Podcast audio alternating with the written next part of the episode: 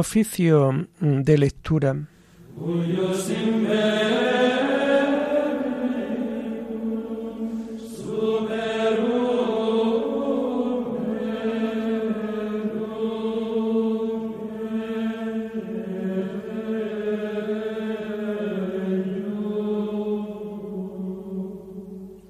Comenzamos el oficio de lectura de este lunes 31 de julio del año 2023, lunes en donde la Iglesia celebra la memoria obligatoria de San Ignacio de Loyola, presbítero.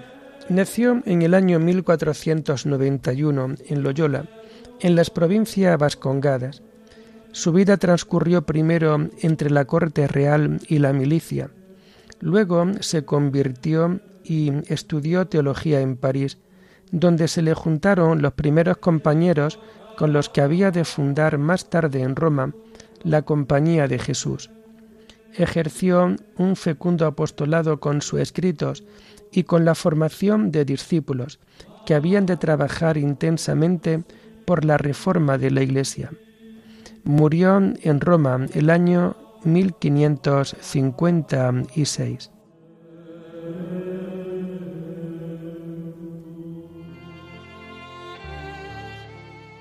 Señor, ábreme los labios, y mi boca proclamará tu alabanza. Gloria al Padre y al Hijo y al Espíritu Santo, como era en el principio, ahora y siempre, por los siglos de los siglos. Amén. Aleluya. Venid, adoremos a Cristo, Pastor Supremo. Venid, adoremos a Cristo, Pastor Supremo. Aclama al Señor tierra entera, servid al Señor con alegría, entrad en su presencia con vítores. Venid, adoremos a Cristo, Pastor Supremo. Sabed que el Señor es Dios, que Él nos hizo y somos suyos, su pueblo y oveja de su rebaño. Venid, adoremos a Cristo, Pastor Supremo. Entrad por sus puertas con acción de gracias, por sus atrios con himnos dándole gracias y bendiciendo su nombre. Venid, adoremos a Cristo, Pastor Supremo. El Señor es bueno, su misericordia es eterna, su fidelidad por todas las edades. Venid, adoremos a Cristo, Pastor Supremo. Gloria al Padre y al Hijo y al Espíritu Santo, como era en el principio, ahora y siempre, por los siglos de los siglos. Amén. Venid, adoremos a Cristo, Pastor Supremo.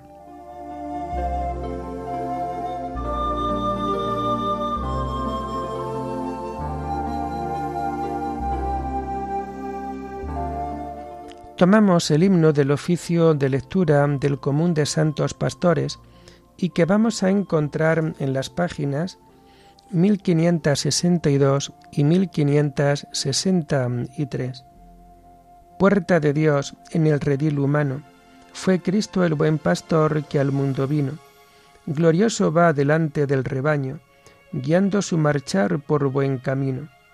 Madero de la cruz es su callado, su voz es la verdad que a todos llama, su amor es el del Padre, que le ha dado Espíritu de Dios que a todos ama. Pastores del Señor son sus ungidos, nuevos Cristos de Dios, son enviados a los pueblos del mundo redimidos, del único pastor, siervos amados. La cruz de su Señor es su callado, la voz de su verdad es su llamada, los pastos de su amor fecundo prado, son vida del Señor que nos es dada. Amén.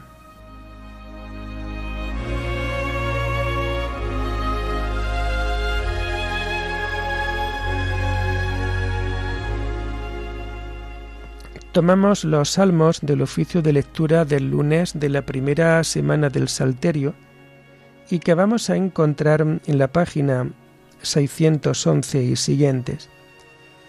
Sálvame, Señor, por tu misericordia. Señor, no me corrijas con ira, no me castigues con cólera. Misericordia, Señor, que desfallezco. Cura, Señor, mis huesos dislocados tengo el alma en delirio, y tú, Señor, ¿hasta cuándo? Vuélvete, Señor, liberta mi alma, sálvame por tu misericordia.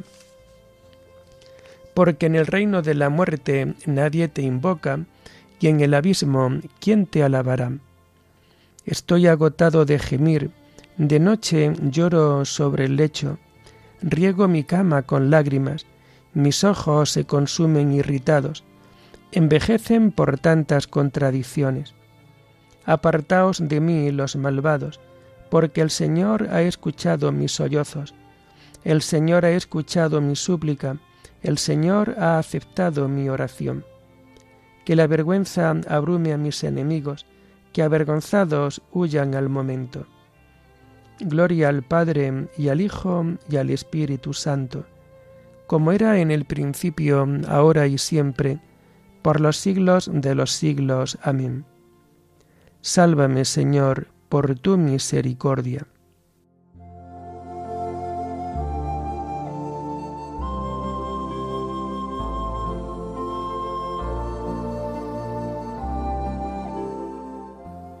El Señor es el refugio del oprimido en los momentos de peligro. Te doy gracias, Señor, de todo corazón, proclamando todas tus maravillas. Me alegro y exulto contigo, y toco en honor de tu nombre, oh Altísimo. Porque mis enemigos retrocedieron, cayeron y perecieron ante tu rostro.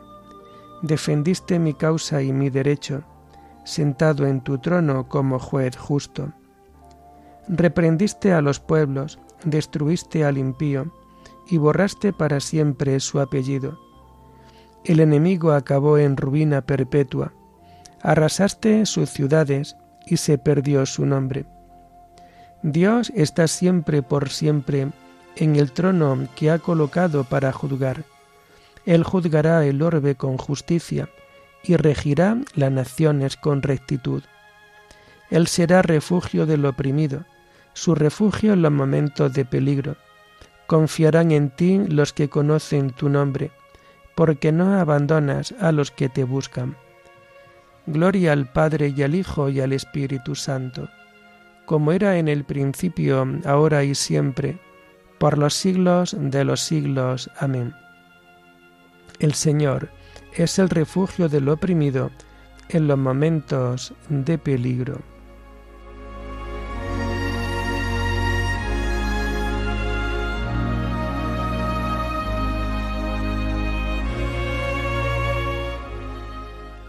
Narraré tus hazañas en las puertas de Sión. Tañed en honor del Señor que reside en Sión. Narra sus hazañas a los pueblos él venga la sangre, Él recuerda y no olvida los gritos de los humildes. Piedad, Señor, mira cómo me afligen mis enemigos. Levántame del umbral de la muerte, para que pueda proclamar tus alabanzas y gozar de tu salvación en las puertas de Sión. Los pueblos se han hundido en la fosa que hicieron, su pie quedó prendido en la red que escondieron el Señor apareció para hacer justicia, y se enredó el malvado en sus propias acciones. Vuelvan al abismo los malvados, los pueblos que olvidan a Dios. Él no olvida jamás al pobre, ni la esperanza del humilde perecerá. Levántate, Señor, que el hombre no triunfe. Sean juzgados los gentiles en tu presencia. Señor, infúndeles terror y aprendan los pueblos que no son más que hombres. Gloria al Padre y al Hijo y al Espíritu Santo, como era en el principio, ahora y siempre, por los siglos de los siglos. Amén. Narraré tus hazañas en las puertas de Sión.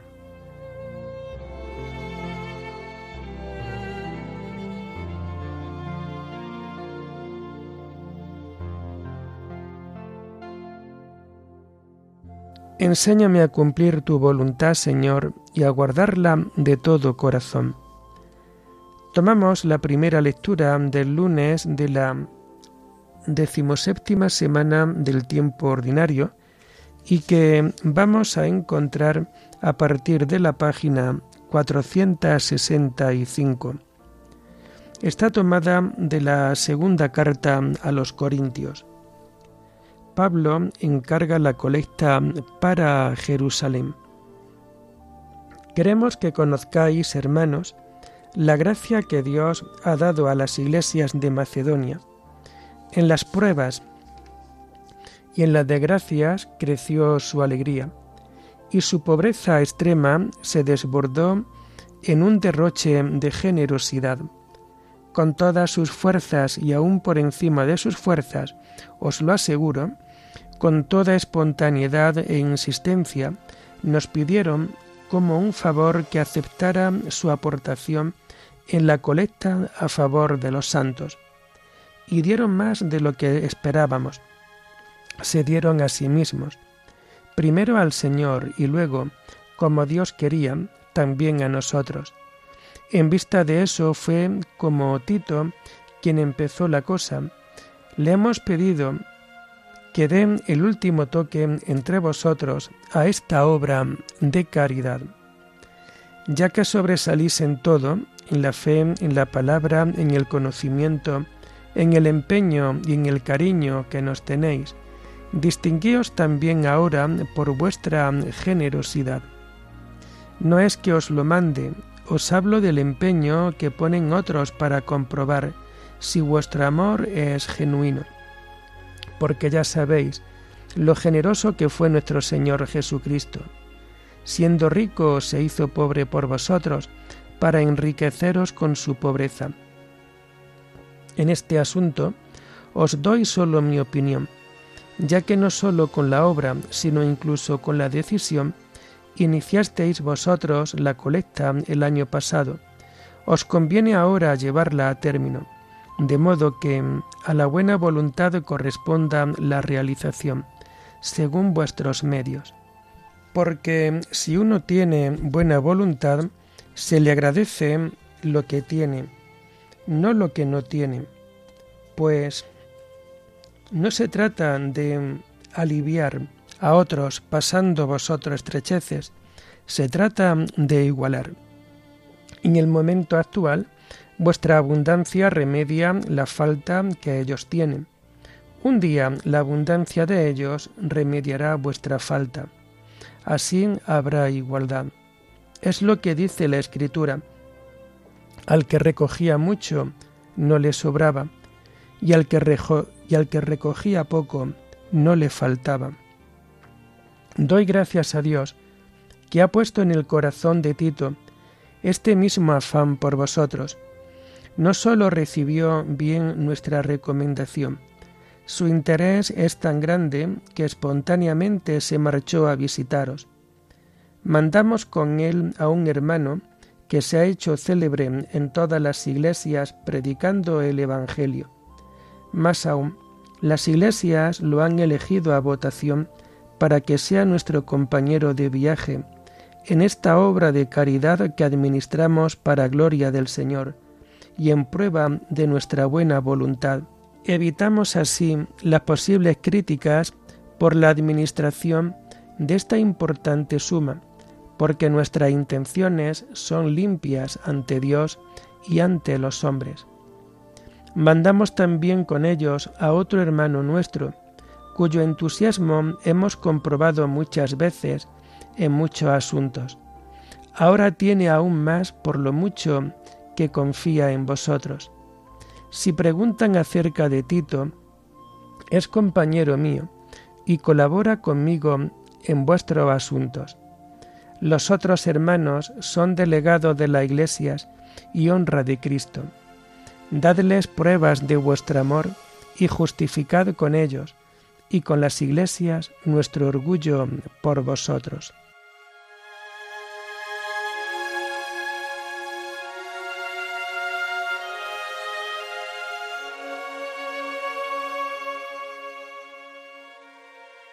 Ya sabéis lo generoso que fue nuestro Señor Jesucristo. Siendo rico, se hizo pobre por vosotros, para enriqueceros con su pobreza se despojó de su rango y tomó la condición de esclavo, para enriqueceros con su pobreza.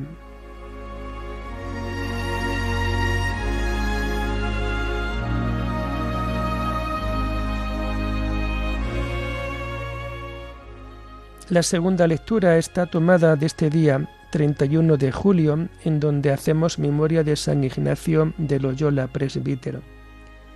Está tomada de los hechos de San Ignacio recibidos por Luis González de cámara de labios del mismo santo. Examinad si los espíritus provienen de Dios.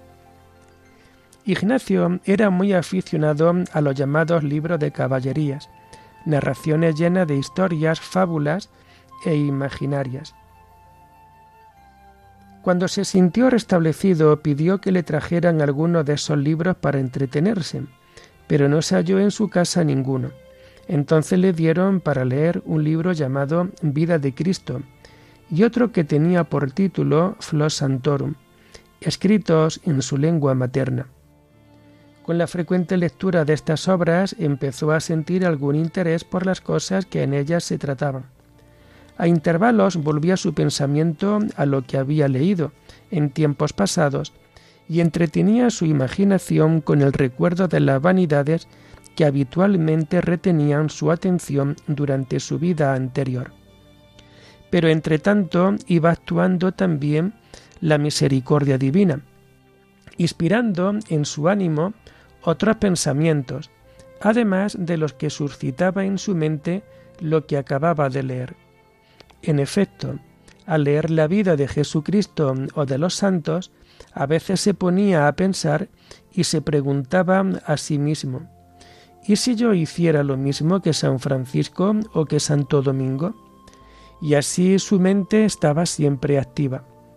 Estos pensamientos duraban mucho tiempo, hasta que distraído por cualquier motivo, volvía a pensar también por largo tiempo en las cosas vanas y mundanas.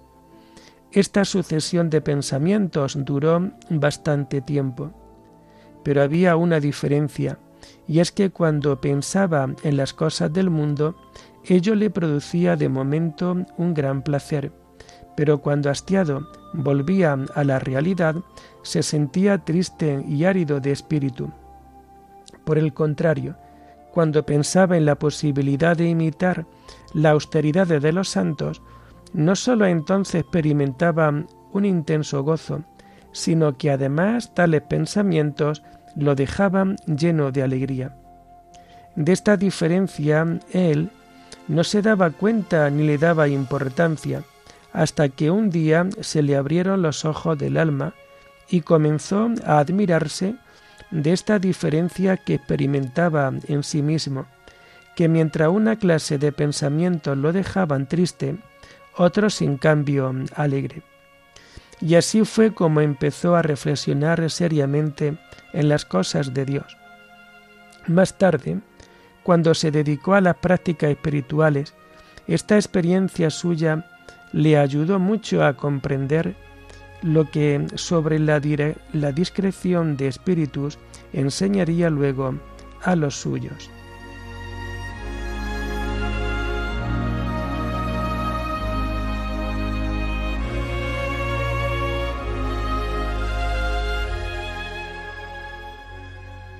El que toma la palabra, que hable palabra de Dios.